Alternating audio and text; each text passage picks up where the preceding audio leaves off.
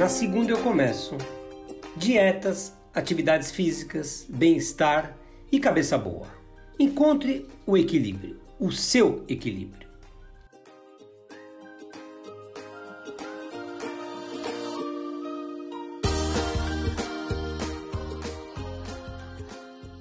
Haters nas redes sociais e o discurso do ódio. Em um contexto de rede social, a primeira vez que eu vi a palavra hater foi no TikTok. Uma moça aparentemente inteligente e estudiosa chorava em um dos seus vídeos porque, segundo ela, foi cruelmente agredida por um dos seus seguidores. A moça, defensora do neoliberalismo capitalista, aos soluços, tentava argumentar seu ponto de vista e, visivelmente abalada, se defendia aos olhos de seus 130 mil seguidores. Dias depois, outra jovem moça, também aos prantos, rebatia o comentário agressivo de um seguidor. O surpreendente era a tentativa das moças tentarem se explicar aos seus algozes. Intrigante. Afinal, as moças nem conheciam tais pessoas. Bastava os excluírem dos seus perfis e seguir em frente não havia necessidade alguma delas passarem aquele constrangimento e sofrimento na frente de tantos internautas. Fico até hoje me perguntando por que elas fizeram isso? Por que as pessoas dentro e fora das redes sociais tentam se desculpar o tempo todo? Que tal solucionarmos essa incógnita juntos? Primeiro precisamos dos conceitos das palavras hater e ódio. Hater, no contexto de rede social, nada mais é do que a pessoa que dissemina o ódio na internet. E o ódio é um sentimento de aversão por algo ou alguém. O indivíduo fica desejando que alguma coisa ruim aconteça com o objeto desse ódio. A palavra ódio vem do latim ódio. O indivíduo tem ódio do outro, tenta destruí-lo através de insultos, de agressões físicas e, cuidado com esse, um ódio velado nas entrelinhas. Existem pessoas que acreditam que o ódio é o oposto do amor. Acredito que o oposto do amor é a indiferença, não o ódio. Também uma pessoa pode sentir ódio por injustiças da vida ou quando o indivíduo sofre algum tipo de agressão, por exemplo, de um homofóbico, crescendo dentro de si o sentimento de revolta. Pode odiar o ladrão que lhe roubou o celular ou o político que desviou fortunas dos cofres públicos. Contudo, o ódio por uma pessoa diretamente ligada, bem próxima, como um parente, cônjuge ou amigo, é mais assustador.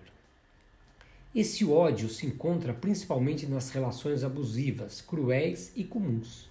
Eu estudei e acompanhei casos de violência doméstica e abuso sexual infantil na maioria dos casos, a pessoa agredida procura perdoar o agressor e quer se livrar de qualquer sentimento de ódio que possa ter tido. Incrível. O ódio corrói a pessoa por dentro, consumindo seu fígado e os outros órgãos relacionados a esse sentimento. E o hater nada mais é esse tipo de pessoa dentro da web. Aconselho a vocês se afastarem de pessoas que os odeiem são perigosas e nada podem agregar. Vi com meus próprios olhos um casal que morava no mesmo teto por duas décadas, um odiando o outro, sem ao menos olharem nos olhos. Mas não se afastaram. Pode parecer insano, entretanto, se observarmos ao nosso redor, notaremos vários casos parecidos a esse. Bom, agora vamos para a nossa história. Sofia é uma moça aplicada Desde menina, sonhava em estudar nos Estados Unidos. Dentro do seu pequeno quarto do sobradinho onde morava com a mãe, sua irmã e a tia, Sofia brincava de professora e aluna.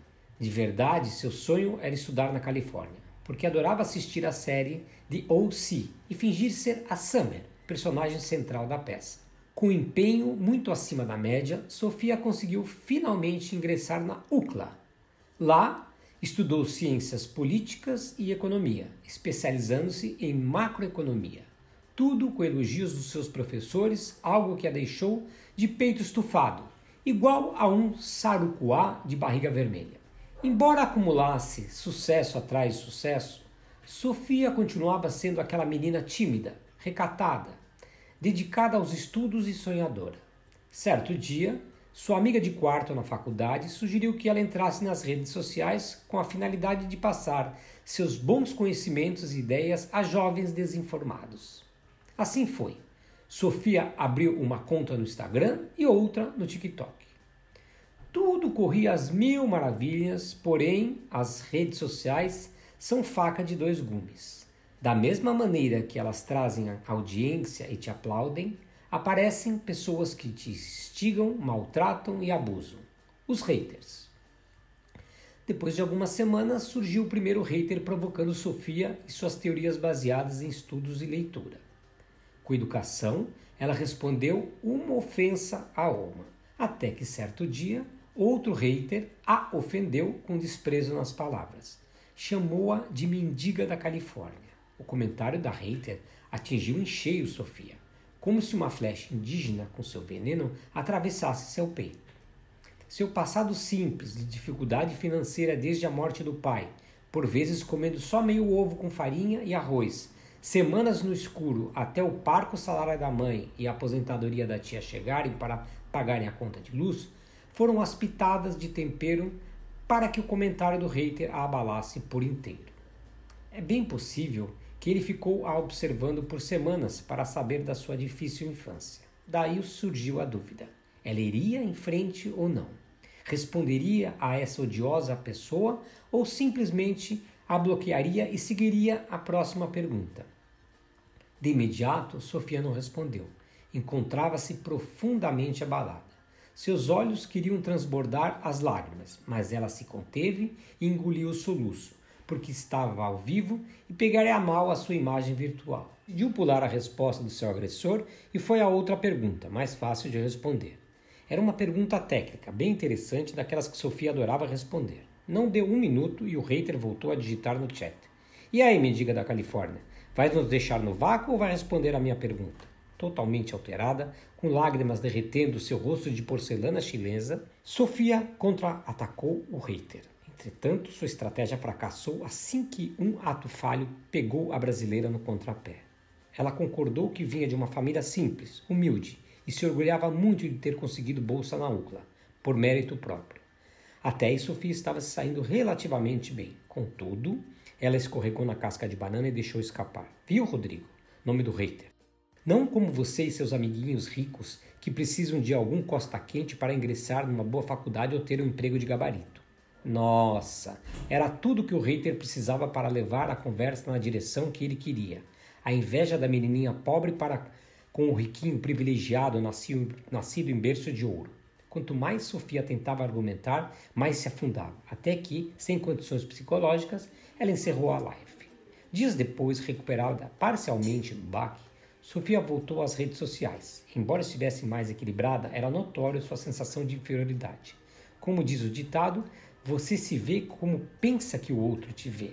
De verdade, uma leitura completamente errada por parte de Sofia, porque todos nós sabemos o quanto essa moça se esforçou e o lugar que alcançou tanto no trabalho como na faculdade de dar inveja a qualquer um, até a mim, mais ainda ao Rodrigo Reiter. Infelizmente, nossa heroína não conseguia enxergar. Quem sabe hoje ela tem outras lentes e vê seu agressor como uma pessoa invejosa, sem condições alguma de alcançar o seu feito. Vai um conselho para você, Sofia. Nunca diga isso, principalmente nas redes sociais. É, meus ouvintes, sentimentos antigos ampliados pela modernidade das redes sociais. Tenham um bom dia e um beijo no coração. Aproveitando, dê uma olhadinha no meu blog e veja outras sugestões. Na segunda, eucomeco.com.